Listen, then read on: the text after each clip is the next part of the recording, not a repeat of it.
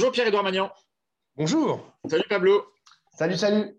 Merci Pierre-Édouard d'avoir accepté euh, à nouveau notre invitation. Pierre-Édouard, tu es le président du Mouvement national des chômeurs et précaires, le MNCP. Alors ça y est, euh, malgré les réserves du Conseil d'État, le gouvernement est passé en force sur l'assurance euh, chômage. Aujourd'hui, l'intersyndicale CGTF, FSU Solidaire, mais aussi plusieurs organisations étudiantes et lycéennes euh, appellent à une journée de grève interprofessionnelle. Des manifestations sont organisées un peu partout en France. Il s'agit de dénoncer beaucoup de choses de la politique de ce gouvernement, mais évidemment, en premier lieu, on pense à l'assurance chômage, mais il y a aussi dans nos têtes et dans nos esprits ce qui se, ce qui se prépare sur la réforme des retraites. D'abord, un mot. Le parcours de la manifestation à Paris a été rejeté par la préfecture. Tu dénonces, j'imagine, une entrave au droit de manifester? Naturellement. En plus, on a beau dire, mais de ce côté-là, euh, il y avait quand même toujours eu un relatif respect et de manière générale, il n'y avait jamais eu trop d'empêchements, quels que soient les types de gouvernements. Alors, il y avait pu avoir de, quelques soucis, évidemment. On se rappelle notamment en 2015 avec les deux gros attentats qu'il y avait eu. Mais je me rappelle, c'est évidemment en termes de mobilisation plus anecdotique que ce qui était prévu demain. Mais en décembre 2015, un mois après le Bataclan, la manifestation euh, des associations de chômeurs avait été la première manifestation à nouveau autorisée dans Paris. Donc, un mois après un attentat euh, quand même euh, particulièrement grave, on avait été à nouveau autorisé à manifester de voir qu'en ce moment, on interdit un parcours de manifestation, je trouve que c'est un signal extrêmement mauvais. Euh, j'ai tendance à penser que, euh, ce qui n'est pas une surprise quand on est dans le, monde, dans le mouvement social et engagé comme nous, mais c'est un signe fort du fait qu'on a choisi sur qui on allait pouvoir taper, c'est-à-dire les chômeurs, les précaires, euh, les salariés dans leur ensemble, euh, puisqu'évidemment, euh, maintenant, euh, voilà, il faut choisir ses ennemis quand on est en campagne. Alors, il y a les immigrés d'un côté, évidemment, quoique on en retrouve aussi du côté des chômeurs et des salariés précaires, mais on voit bien qu'en ce moment, quand même, l'immigré est redevenu une cible. je ne sais pas s'il avait vraiment cessé de l'être, mais en tout cas, aujourd'hui, ça fait clairement la une des médias. Il y en a qui se gênent plus, d'ailleurs, pour le dire de manière explicite. Et puis, de l'autre côté, évidemment, les chômeurs, puisque la réforme de l'assurance chômage semble être, alors la réforme, d'ailleurs, je vais me faire disputer par mes, par mes associations et mes responsables, pseudo-réforme de l'assurance chômage. Euh, voyez, même nous, on se fait avoir par, le langage, par le langage du gouvernement. Cette pseudo-réforme, c'est la seule qu'ils vont, entre guillemets, pouvoir mener euh, c'est la seule que Macron voudra mettre dans son bilan, puisque la réforme des retraites, je pense qu'ils vont plus en faire un projet, ils vont avoir du mal à l'amener à terme avant le mois de mai. Par contre, effectivement, ne, nous leurrons pas, euh, elle va arriver dès les élections passées, sachant qu'il se dit que s'il est élu, réélu président de la République, il pourra dire que les Français ont voté majoritairement en faveur de cette réforme et que donc il faut l'appliquer. Juillet-août 2022, c'est un bon créneau pour mettre en place une réforme des retraites. Donc, je sens que voilà, l'assurance chômage, c'est cet automne et l'été prochain, il y aura les retraites. On a le sentiment en ce moment que les mobilisations euh, sociales et celles de demain euh, n'y fait pas exception, euh, n'ont plus vraiment d'écho. C'est comme si les Français avaient la tête ailleurs. On a aussi l'impression que de toute façon, le gouvernement n'en a absolument rien à faire. On, lit et on entend pourtant, enfin partout, que tous ceux qui perdent de l'argent sur leurs indemnités sont très en colère. Est-ce que toi, tu la ressens, cette colère, et est-ce que tu penses qu'elle est susceptible de déboucher sur quelque chose ou que c'est plutôt euh, du désespoir à l'état brut? Alors, euh, j'espère qu'elle pourra déboucher sur quelque chose. Malheureusement, évidemment, on voit bien euh, on voit bien le, monde dans lequel on vit. Je lis sur la réforme des retraites, si on a réussi à la repousser, c'est plus grâce au Covid que grâce au mouvement social. Et je dis ça, je me mets dedans, hein, donc ce n'est pas une critique ou une dénonciation. Mais objectivement, c'est quand même plus un virus venu d'on ne sait où qui a repoussé la réforme de l'assurance chômage euh, que les grèves qui ont quand même été massives. Hein. N'oublions pas euh, fin novembre, décembre 2019 et encore janvier 2019. je veux dire que c'était un gros et un beau mouvement qui malheureusement, alors on ne peut pas refaire l'histoire, hein, moi qui suis sans rien de formation, je m'en garderai bien, mais euh, cela dit, on constate quand même que ça ne faisait pas plier le gouvernement. On voit aujourd'hui, je crois qu'on avait d'ailleurs eu l'occasion de s'en parler la dernière fois que nous avions échangé, mais on continue de vivre évidemment une désagrégation des cadres collectifs et que et qu'aujourd'hui, euh, bah, les gens gueulent sur les réseaux sociaux. C'est bien d'ailleurs, ils ont raison. Enfin, moi, je suis, pas, je suis pas un anti-réseau social primaire. De toute façon, je pourrais être compte que ça servirait à rien. Donc, euh, ça, c'est voilà. Euh, mais cela dit, des millions de j'aime ou des millions de, tweets rageurs ne font pas des millions de gens dans la rue et de très loin, et évidemment n'ont pas, du tout, pas du tout le même impact, mais on en revient toujours à la, à la case des cadres collectifs dont on a eu lieu, euh, à la déliquescence aussi d'un certain nombre de cadres. Hein. Euh, je dirais les partis politiques sont globalement déliquescents, et quels que soient ces partis politiques, ils, jouaient un rôle il y a 30, 40, 50 ans dans la construction collective. Hein. Euh, et je peux prendre aussi bien les gaullistes du RPF ou de l'UDR pour prendre des vieux cycles de partis politiques que le Parti communiste, que le Parti socialiste, que tous ces gens qui parlaient d'éducation populaire, ils n'en parlaient pas de la même manière, ils n'avaient pas forcément la même chose, ils mettaient pas forcément la même chose dedans, mais ils la faisaient. Et aujourd'hui, il n'y a plus. Le syndicalisme, on voit quand même qu'en termes d'adhésion syndicale, il recule de manière massive. Ça, plus un matraquage des médias qui fait tout pour démontrer que les syndicats sont des vieux cons qui comprennent rien au monde qui change, que les partis politiques sont une bande de grenouilles sans intérêt. Enfin, ce n'est pas que de la faute des structures, évidemment, elles-mêmes, mais elles y ont aussi leur part. Euh, moi qui suis très engagé dans le secteur de l'économie sociale et solidaire, je vois bien, et donc très majoritairement des petites structures, je vois bien l'absence totale de présence syndicale dans ce, dans ce, dans ce secteur-là. J'ai des fonctions de président d'une association euh, où il y a une centaine de salariés. Il a fallu qu'on s'y reprenne à deux fois pour construire un CSE. Et pour un peu, c'est quasiment nous qui sommes allés chercher les candidats. Euh, donc, ce qui est quand même un problème, parce que dans cette association, je suis en posture d'employeur. Alors, je suis aussi un président de mouvement de chômeurs. Alors, évidemment, je sors des deux côté, mais pour dire que je l'ai vécu et qu'il n'y avait pas un syndicat pour venir aux premières réunions en vue de la constellation du CSE. Et on est quand même dans un secteur rural, il y a, une, il y a 110 salariés, donc ce n'est pas tout à fait euh, un truc anecdotique. Donc, j'allais je, dire là-dessus, on, est, mais je crois qu'on en, on était parlé il y a quelques mois quand on s'était mmh. vu, mais on est effectivement toujours là-dedans. Et puis on a surindividualisé les gens, donc les gens râlent devant leur poste de télé, râlent devant leur écran d'ordinateur ou de tablette, mais considèrent que râler dans la rue ne sert plus à rien. Et comme ils n'y vont pas, évidemment, ça sert à rien. C'est-à-dire que c'est un cercle vicieux, euh, évidemment. Comme ils n'y vont pas, ça sert à rien, et donc ils n'y vont pas puisque ça sert à rien. Et tant qu'on ne sera pas sorti de ce cercle vicieux et un peu sophistique, euh, malheureusement, on continuera d'être coincé, et ça fera les beaux jours de M. Macron et d'ailleurs d'un certain nombre d'autres. Pierre-Edouard, le gouvernement justifie sa réforme de l'assurance chômage pour favoriser, dit-il, pour reprendre ses éléments de langage, pour favoriser le retour à l'emploi. Euh, L'État euh, fait au passage, je crois, à peu près 2 milliards d'euros d'économies sur le dos euh, des chômeurs. Qu'est-ce que ça dit finalement un peu du rapport de ce gouvernement avec les chômeurs? Et j'ai envie de prolonger ma question en te demandant une deuxième chose. dans le même temps, le gouvernement s'enorgueillit, se félicite des chiffres records du chômage. Le, chômage baisserait de manière euh, considérable, alors qu'on vit une crise euh, inédite. Comment on explique ce paradoxe? Alors, pour commencer par le, par le paradoxe, alors, dire, la courbe des inscrits à Pôle emploi baisse, mais ça n'est pas la courbe du chômage et encore moins celle de la précarité et de la pauvreté.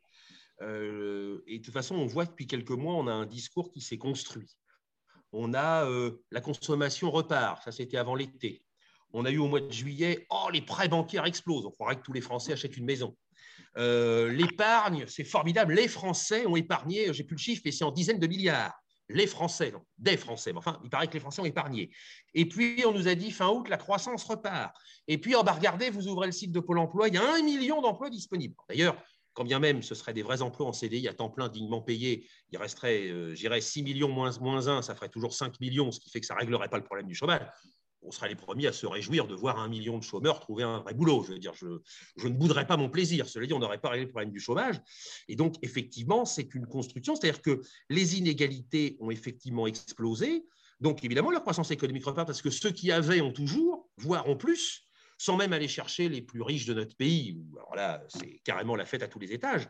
Mais effectivement, globalement, ce qui est vrai, ceux qui avaient un emploi pour l'instant, été relativement préservés, parce qu'effectivement, l'État a sorti le carnet de chèques. Après, il y a toujours attention, parce que je dis, par exemple, sur le chômage partiel, euh, on a dit, euh, l'État, enfin, le chômage partiel est pris en charge à 100%. Le coût employeur a été pris en charge à 100%. La plupart des gens, ils ont, eux, été payés à 83%, ce qui n'est pas tout à fait la même chose, parce que 17% de salaire en moins, ça, ça, se voit sur un bas de fiche de paye. Mais globalement, ils ont été obligés de, tenir le choc. J'avais vu que Bruno Le Maire a quand même pris des arrêtés de blocage des prix. Moi, j'ai cru que j'étais au Venezuela. J'ai été très étonné. Je pense que même lui n'a jamais imaginé que ça lui arriverait dans sa vie un jour de prendre un décret de blocage des prix. Jusqu'en avril. Oui, ah bah oui, oui. Il y a quand même des limites.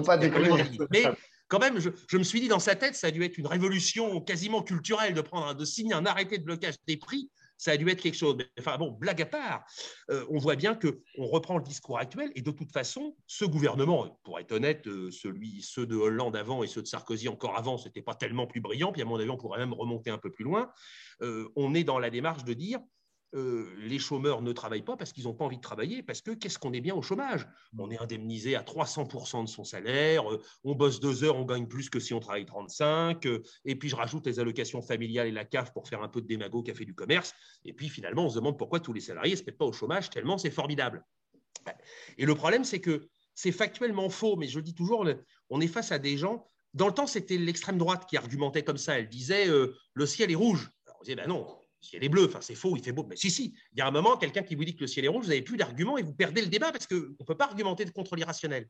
Mmh. Ce qui est très étonnant, c'est qu'on voit que ce, discours par l'irrationnel s'est étendu très largement dans le spectre politique. Il n'est plus uniquement l'apanage de l'extrême droite, qui continue de l'utiliser, hein, bien évidemment, mais elle n'est plus la seule. Euh, et, euh, et, du coup, on est un peu coincé parce que factuellement, c'est faux qu'on gagne plus sa vie au chômage qu'en emploi. C'est même juridiquement pas possible. Enfin, je veux dire, les allocations chômage, on est entre 57 et 75% de son brut précédent. Si on cumule emploi-travail, on ne peut de toute façon pas dépasser son précédent salaire. C'est factuellement faux, mais on nous explique que c'est quand même vrai les fameux 1 million d'emplois disponibles, on sait qu'il y a à boire et à manger là-dedans. Je, prends toujours un exemple caricatural, mais je disais, si ma tante passe une offre d'emploi parce qu'elle a besoin de quelqu'un pendant trois mois pour tailler sa haie deux heures par semaine, euh, ce qui serait déjà colossal, euh, je veux dire, c'est une offre d'emploi. Personne ne va vivre avec ça. Enfin, je veux dire, ça, ça n'existe pas. On ne compte pas tous les gens qui quittent Pôle emploi parce qu'ils arrivent en fin de droit et qui considèrent qu'ils n'ont plus besoin d'être emmerdés par une structure qui est devenue de plus en plus intrusive. Donc, ils sortent des chiffres, mais ils sont toujours dans la merde. Mais par contre, ils sont plus dans la courbe. Donc, euh, ce qui fait de belles jambes, effectivement, aux politiques. Et puis, le discours, euh, Macron, il est toujours sur il n'y a qu'à traverser la rue. Hein, le fameux il suffit de traverser la rue pour trouver du boulot. En fait, il est toujours dedans. Alors, il l'a un peu remisé avec le Covid parce qu'il avait autre chose à dire. Puis là, quand même, dans le Covid, on nous interdisait de traverser la rue. Alors, du coup, on pouvait risquer pas de trouver du boulot. Mais on revient à ça. Et comme toujours, je, je sais que je radote, les chômeurs sont une catégorie de population, comme les immigrés d'ailleurs, sur laquelle on peut taper en étant sûr de ne pas être contredit par une majorité de gens, loin s'en faut, hélas d'ailleurs, y compris des fois par des chômeurs ou des immigrés eux-mêmes, parce qu'on sait bien que malheureusement aujourd'hui, la conscience de classe n'est plus ce qu'elle était. Et donc, bah, ils s'en donnent effectivement un cœur joie. Parce que même sur les retraités, c'est un petit peu plus compliqué quand même. En plus, les retraités, il y en a quand même une catégorie, une partie qui vote Macron. Alors, si on commence à leur piquer trop, machin, ça peut inquiéter les retraités, les salariés de 55, 60 ans, même s'ils ont une situation correcte, qui peuvent être un électorat pour le gouvernement actuel. Bon, les retraités, c'est un peu plus compliqué quand même. Ils vont y aller, hein, mais c'est un petit peu plus compliqué. Mais le chômage, moi, j'attends de toute façon la fin, euh, de l'assurance chômage de manière, euh, elle est quasiment morte. Et je pense qu'à la fin de ce quinquennat, ils vont, je pense qu'ils vont la tuer au début du suivant et qu'on va se retrouver avec le RSA pour tous les chômeurs. Et puis, du coup, ça va être la fête pour mettre en place des assurances privées. Euh, alors, en bon mutualiste que je suis, j'ai des tas d'idées, mais le problème, c'est qu'on remplacera jamais la collectivisation de l'assurance chômage, même en faisant de l'économie sociale et solidaire et de la mutualité pour couvrir le risque chômage. On fera jamais aussi bien euh, que, que effectivement le système parapublic, c'était de l'argent privé, hein, c'était les cotisations salariales et patronales. Pourtant, Pierre-Edouard, c'est pas l'argent qui manque, on l'a vu avec les, les Pandora Papers, euh, on voit d'où est la, de quel côté est la fraude fiscale, la fraude d'une manière générale. Le gouvernement a toujours tendance à dire qu'il y a beaucoup de fraude sociale. Là, je ne saurais même pas dire le, chiffre, comment on le prononce, tellement il y a de 11 000 milliards. Moi, moi j'ai une, moi, j'ai une question, j'ai une question à Pierre-Edouard. Enfin, tu veux parler, tu veux parler de la fraude euh, sociale, enfin de la fraude fiscale, pardon, versus la fraude sociale. Euh, oui, mais enfin, je trouverais bien moyen de le remettre dans ta question. euh, non, moi, moi j'avais une question, c'est que euh, souvent en, fin de quinquennat, euh, les, enfin, en, fin de, oui, en fin de mandat présidentiel, euh, il y a souvent un boost qui est fait sur les questions, sur la, les, formations, le recours à la formation, pour essayer de limiter, parce que ça sort les gens d'une partie euh, des, des, chiffres du chômage, notamment de, de catégorie A. À, à, quoi ça sert toutes ces formations? Est-ce que pour toi, c'est la clé du retour à l'emploi ou ça sert vraiment à rien? Bah, je pense qu'on va finir en France par avoir les chômeurs les mieux formés du monde. Alors, c'est vachement sympa, mais la formation n'a jamais donné du travail qu'aux formateurs, ce qui est, honorable hein, d'ailleurs. Mais non, c'est évidemment une pantalonnade. On a eu les plans 10 000, 50 000, 100 000, 500 000, 1 million. Là, si je suis les déclarations gouvernementales, on pourrait arriver à 1,4 million, puisque les, ce qu'ils ont, ciblé les chômeurs longue durée, toujours avec les réserves des inscriptions à Pôle emploi et des chômeurs qu'on ne voit pas, mais on est à 1 400 000. Alors évidemment qu'on ne fera pas 1 400 000 formations, même si on faisait des formations d'une journée. Je sais pas si vous 1 400 000 journées de formation, c'est absolument colossal. Deuxièmement, on nous a dit que Pôle emploi allait devoir appeler tous ces chômeurs. Pôle emploi est, même avec la meilleure volonté du monde, incapable d'appeler 1 400 000 personnes avant Noël. Enfin, je veux dire, ça ne tient pas debout. D'ailleurs, c'est bien, si on convoque des gens à des formations qui ne comprennent pas, ils viendront pas pour aller radier, ça fera aussi baisser les chiffres. Et puis non, la formation, euh, la formation ne crée pas l'emploi. Alors, il peut, on a tous des cas, mais nous aussi, on en voit dans nos associations, on voit des fois des gens qui ont une perspective d'emploi, il manque un petit quelque chose en formation pour débloquer. Ça existe, évidemment que ça existe, et évidemment qu'il y a de la fluidité à mettre, mais il n'y a pas besoin de développer un plan supplémentaire et de mettre un argent colossal sur la table. D'autant que ce qui est absolument scandaleux, quand un employeur recrute quelqu'un, S'il a besoin de le former, mais il y a la formation professionnelle, il y a 30 milliards de formations professionnelles aujourd'hui sur la table. On a parfaitement les moyens de former un salarié qu'on embauche si on en a besoin. Donc là, on dit ah non, non, vous inquiétez pas, on ne va pas le faire, mais c'est l'État qui va payer. Et puis je répète, ça va être, ça va être absolument n'importe quoi parce que pour l'instant, on n'a pas d'éléments sur le montant de la prise en charge, on n'a pas d'éléments sur le type de contrat qui permettra de bénéficier de ça. Euh, qu'est-ce qu'on va faire de salariés qu'on ne paye pas? Parce qu'au fond, ça veut dire qu'on va demander aux employeurs d'apprendre des salariés qui ne payent pas, ce qui quand même est un, est un vrai sujet. Euh, ou, alors, ou alors, plus vicieux, en fait, ce grand plan de formation est une espèce de réinvention des contrats aidés de manière déguisée. Hmm. Parce qu'évidemment, ce gouvernement a décidé de manière idéologique, euh, quasi, c'est quasiment un tabou, j'allais dire un totem, c'est plutôt un tabou, qu'il ne fallait pas faire de contrat aidé. Alors, ils ont mis en place les PEC qui ne marchent pas. Ils n'arrêtent pas de venir voir le secteur de l'ESS pour dire Mais comment ça se fait que ça ne marche pas? Bah, Ça ne marche pas parce que c'est 12 mois mal payés et que ce n'est pas suivi. Enfin, voilà, donc voilà pourquoi ça ne marche pas. Les emplois jeunes, ça marchait parce que ça durait 5 ans, qu'il y avait une vraie prise en charge et du coup, il y avait une vraie acquisition de compétences, une vraie expérience professionnelle, même si ça s'arrêtait au bout de 5 ans. Euh, là, sur des contrats de 12 mois à 20 heures, je veux dire, il ne se passe rien. Euh, alors, je me dis, ou alors, est-ce qu'ils veulent faire un espèce de contrat aidé déguisé, c'est-à-dire sous prétexte de dire on va prendre un chômeur, on va le former dans l'entreprise on fait un contrat aidé pris en charge assez large pendant six mois, neuf mois, un an. Je ne sais pas laquelle des deux versions serait la pire, mais euh, ça devrait nous inquiéter. En tout cas, effectivement, non, la formation n'est pas, enfin, n'est pas le problème qui explique le chômage. Ce qui explique le chômage, c'est qu'il n'y a pas suffisamment d'emplois et que fondamentalement, on est dans un système économique qui n'a aucun intérêt à réduire le chômage. Il y a une autre marotte qui revient assez régulièrement, je crois, quand on en avait parlé la dernière fois aussi, c'est cette fameuse histoire des emplois non pourvus.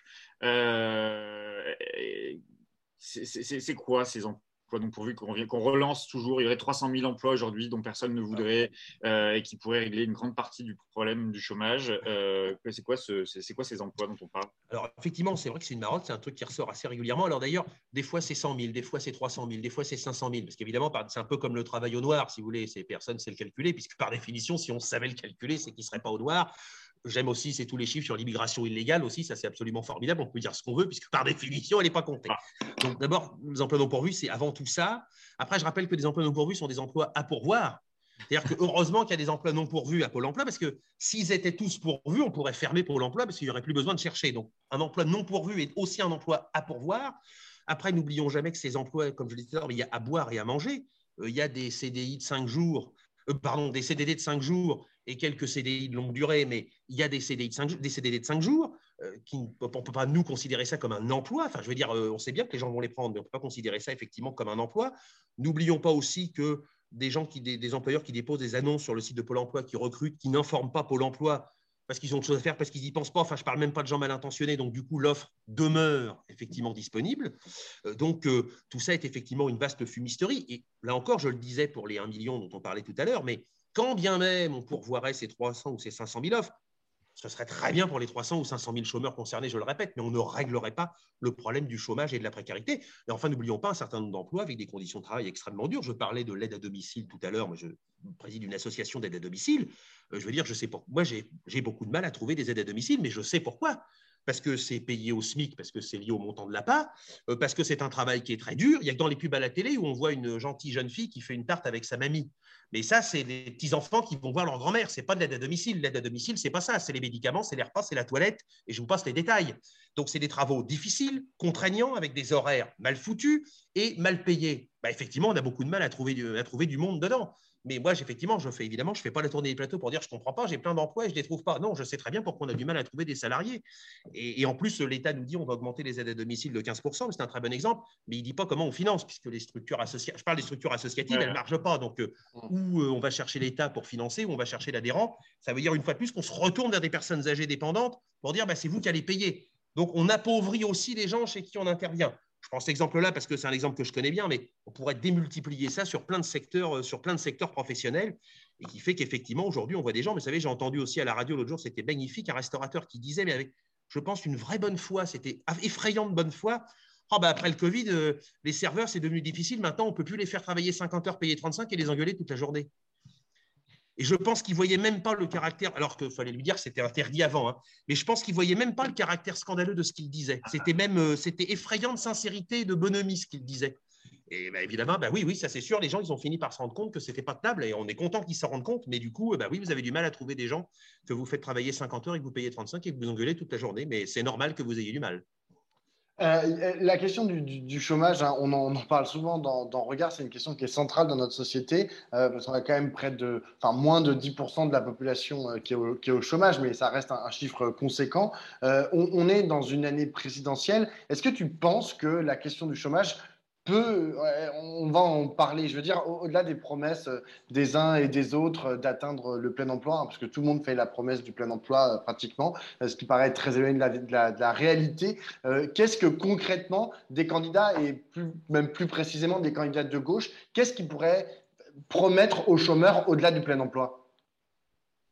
D'abord, le plein emploi, ça me rappelle, je ne sais plus, mais il y a un vieux film avec De Funès où il se présentait une mairie, il disait mon programme en trois points. Premier point, le plein emploi. Deuxième point, le plein emploi. Troisième point, le plein emploi. Chaque fois que je vois un politique faire ça, je pense à la tête de De Funès dans ce film. Je ne sais plus lequel c'est, mais ça me, ça me fait rire parce que c'est un vieux film et c'est comme c'est très amusant de constater qu'il y a des choses qui restent, qui restent, qui demeurent. Alors d'abord, j'espère qu'on va parler du chômage dans cette campagne parce que pour l'instant, c'est quand même euh, entre effrayant, vomitif et insupportable ce qu'on entend sur cette campagne électorale. Euh, donc ça, déjà, on peut former le vœu qu'on en parle. Après, le problème, c'est que que pourrait proposer le candidat gauche la réflexion, elle est vaste. C'est en fait comment on recrée de l'emploi? Nous, on continue de penser que la révolution du temps de travail est un, si elle est bien faite, est un outil de création d'emploi. Alors, on n'est plus très nombreux à en parler, mais enfin, il y a encore des personnes qui en parlent et que non, c'est pas un mythe. Après, évidemment, il faut aussi que l'État se l'applique à lui-même et qu'on ne réinvente pas ce qu'on a fait dans le système hospitalier. Mais ce n'est pas parce que l'État a mal fait ses 35 heures chez lui que ça annule les 35 heures. Je pense même qu'on pourrait évidemment aller, aller plus loin dans la réduction du temps de travail. Il faut sans doute aussi avoir une autre réflexion autour du travail c'est-à-dire que, et surtout autour de la protection sociale, aujourd'hui, on a des jeunes qui euh, ont envie de mener leur activité, entre guillemets, d'être ce qu'on appelait des indépendants. Ce n'est pas forcément un problème, à condition que euh, ce soit des gens qui bénéficient d'une réelle protection sociale financée par les donneurs d'ordre. C'est-à-dire qu'on ne soit plus uniquement, qu'on n'imagine plus que le monde du travail et la protection sociale fonctionnent uniquement sur une base employeur-employé, mais qu'on puisse aussi avoir eu des réflexions autour de donneurs d'ordre prestataires j'ai hâte de voir ce qui va se passer euh, au mois de mars, la décision concernant Deliveroo euh, sur évidemment euh, les gamins auto-entrepreneurs exploités. Mais sans aller jusque-là, on, voit aussi des gens arriver chez nous, des jeunes qui ont des idées, qui veulent créer des choses. Et après tout, ça peut être légitime. Je veux dire, qui je suis pour leur dire non, ton avenir, c'est le salariat, hors du salariat, point de salut. Par contre, le problème, c'est comment on fait pour que les droits soient aussi garantis à ces gens qui, par ailleurs, sont des Ah. Entre parenthèses, peut-être euh, diminuera sans doute l'ubérisation du travail, parce que du coup, un certain nombre de donneurs d'ordre trouveront que finalement, c'est plus intéressant euh, de les embaucher comme des salariés que de les financer en tant que prestataires. Mais je veux dire, comment, euh, comment excusez-moi, je fais au revoir à quelqu'un qui s'en va. comment, comment, on gère, comment on gère aussi une autre protection sociale et, une autre, un autre prélèvement fiscal, parce que derrière, évidemment, tout ça tient sur une réforme de la fiscalité. C'est-à-dire qu'aujourd'hui, on a notamment comment des entreprises avec peu de main-d'œuvre mais beaucoup de valeur ajoutée payent aussi euh, beaucoup d'impôts. Toutes les manières de travailler et toutes les manières de faire travailler, si je peux le formuler de cette manière-là, et puis évidemment une réforme fiscale euh, qui d'abord soit une vraie réforme progressive de manière à ce que bah, plus vous gagnez, plus vous payez d'impôts, ce qui aujourd'hui n'est plus vrai. C'est vrai sur le petit schéma impôt sur le revenu, mais c'est plus vrai sur l'ensemble des choses. Et puis je le répète, plutôt sur la valeur ajoutée, non pas au sens de la TVA, mais bien sur la valeur produite et non pas uniquement sur les entreprises de main-d'œuvre, parce qu'aujourd'hui, ce n'est plus le nombre de salariés dans l'usine qui fait la richesse de l'entreprise et de l'employeur. Pierre-Edouard, j'ai une dernière question pour toi. Euh, tu l'as vu comme nous tous, le prix de l'électricité et du gaz euh, ont, et vont considérablement augmenter, même si effectivement le Premier ministre a annoncé un blocage euh, d'ici, euh, enfin en tout cas jusqu'au mois d'avril. La facture va quand même être très lourde pour les, Français, puisqu'il n'y a pas que ça qui augmente, hein. les prix aussi augmentent, mais les salaires restent quand même à peu près au même niveau. pourtant, le gouvernement semble sortir le carnet de chèques, effectivement, en ce moment. Il y a le chèque énergie, il y a les chèques pour bien des choses. toi, tu dis qu'il faudrait faire quoi pour empêcher alors, est-ce qu'il faut bloquer? Est-ce qu'il faut augmenter les salaires? Est-ce qu'il faut faire les deux? Pour empêcher la précarisation, ouais. Alors, d'abord, il faut effectivement, enfin, je dirais, il faut augmenter les salaires, il faudra aussi augmenter de manière immédiate les minima sociaux. Euh, en plus, j'aime à rappeler, je fais du cynisme de temps en temps libéral, mais si on augmente les minima sociaux, on sait que l'augmentation va évidemment repartir forcément dans la machine économique et dans la consommation, parce que même si vous passez de 500 euros de RSA même à 750 euros de RSA, de toute façon, vous n'allez quand même pas épargner et thésauriser. Donc en plus, même pour l'économie, euh, je fais là, je fais exprès du cynisme un peu libéral sur les minima sociaux, mais je le fais à dessein pour montrer que même de ce point de vue-là, ce serait évidemment avantageux. Donc hausse des salaires, mais même hausse de l'ensemble des revenus. Après, le problème du contrôle, euh, je dirais le problème du contrôle des prix, c'est qu'il faut que l'État ait les moyens de contrôler les prix. Or, aujourd'hui, il ne va pas aller dire aux fabricants de pétrole, bah, vous êtes gentils les gars. C'est de toute façon, la hausse des prix de l'énergie, et notamment du pétrole, qui reste quand même l'indice de base de tous les coûts de l'énergie, vient du fait que les pétroliers ont perdu énormément d'argent pendant la crise Covid et qui sont en train, ni plus ni moins, de refaire leurs marges. Et à mon avis, on va voir que quand les marges vont être faites, ils vont à nouveau réouvrir un peu les vannes pour effectivement refaire baisser les prix. On est dans un système capitaliste. Les producteurs ont perdu beaucoup d'argent avec le Covid, ils n'avaient pas le choix. Donc, ils sont en train de refaire leurs marges, très clairement. Et puis, euh, et puis après, par ailleurs, mais là, je, ne suis pas suffisamment compétent pour rentrer dans des débats sur euh, quelle nouvelle source d'énergie, euh, mais on est dans des circuits économiques mondiaux que l'État français ne peut pas maîtriser les États, dans une autre démarche, pourraient peut-être effectivement peser, mais aujourd'hui, qui peut peser sur le PEP, qui peut peser sur la Russie, qui peut peser sur la Chine? Euh, Ma question est ouverte et je, sortirai, de mon, je sortirai de mon champ euh, si je me lançais dans des réponses, parce que je ne donnerai que des avis personnels et non pas l'avis du président du MNCP dont tout le monde se fiche sur ce sujet. Donc, je me garderai bien d'y aller, mais, c'est, euh, mais effectivement, c'est un majeur. En tout cas, dans l'État, le problème, c'est que là encore, c'est la collectivité qui va payer des hausses de chèques pendant qu'on va continuer de rémunérer très fort des gens déjà très riches, producteurs d'électricité, producteurs de pétrole. Et quelque part, moi, ce qui me choque, c'est que finalement, c'est nous qui allons, on va quand même la payer. Alors, on va le collectiviser par des chèques énergie, et tant mieux pour ceux qui en bénéficient, bien évidemment, mais ça ne peut pas être une solution de long terme. D'ailleurs, on aura tous remarqué que c'est gros comme une maison, parce que comme par hasard, on bloque les prix jusqu'au mois d'avril. Tiens, tiens, mais que se passe-t-il au mois d'avril? Merci beaucoup, Pierre-Edouard. Merci à vous.